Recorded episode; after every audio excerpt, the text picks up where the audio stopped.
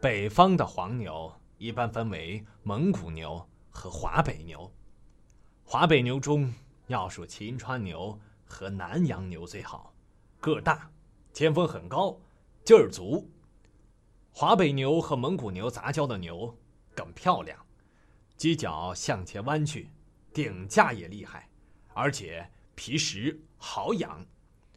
对北方的黄牛，我多少懂一点。这么说吧，现在要是有谁想买牛，我担保能给他挑头好的。看体型，看牙口，看精神这谁都知道。光凭这些，也许能挑到一头不坏的，可未必能挑到一头真正的好牛。关键是得看脾气，拿根鞭子一甩，嗖的一声，好牛就会瞪圆了眼睛，左蹦右跳。这样的牛干起活来下死劲儿，走得欢。皮牛呢，听见鞭子响，准是把腰往下一塌，闭一下眼睛，忍了。这样的牛啊，别要。我插队的时候喂过两年牛，那是在陕北的一个小山村儿，清平湾。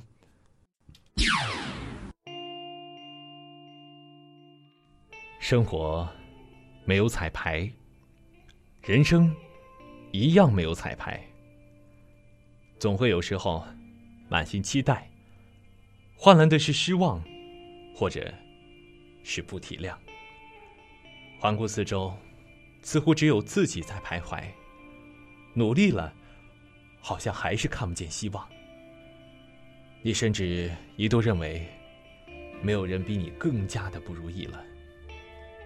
渐渐的，你会开始不自信，不勇敢。不愿向前，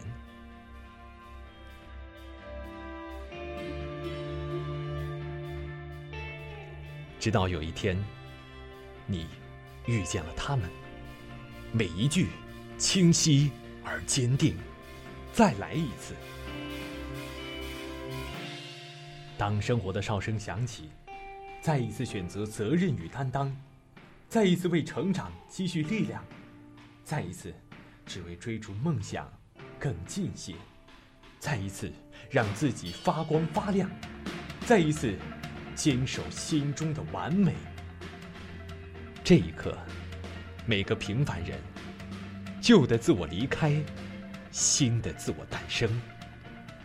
这个世界总会有你的努力而变得更加美好。逆境中的我们，永远在你的背后。我们的支持只会让你越挫越强。这个世界永远欣赏敢于再来一次的人，再一次为自己喝彩。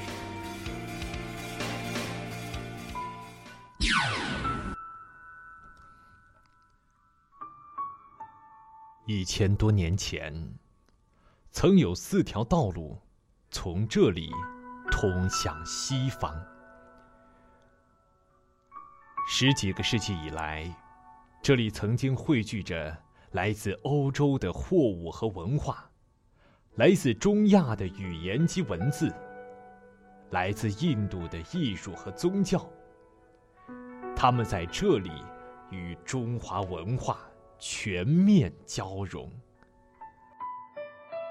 莫高窟藏经洞的文献被称为人类进入中世纪历史的钥匙。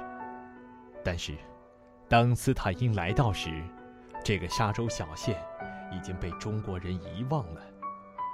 陆续登场的是西方人，他们有英国人。过去的一个世纪是属于这个国家的，世界三分之一以上的商船飘扬着他们的米字旗。有法国人，在东南亚丛林里已经布满了他们的身影。有德国人，他们已经在中国山东建起了欧式洋房；还有俄罗斯和亚洲新崛起的日本，他们正在中国的东北开战。当这些国家越来越强大时，古老的中国仍在沉睡。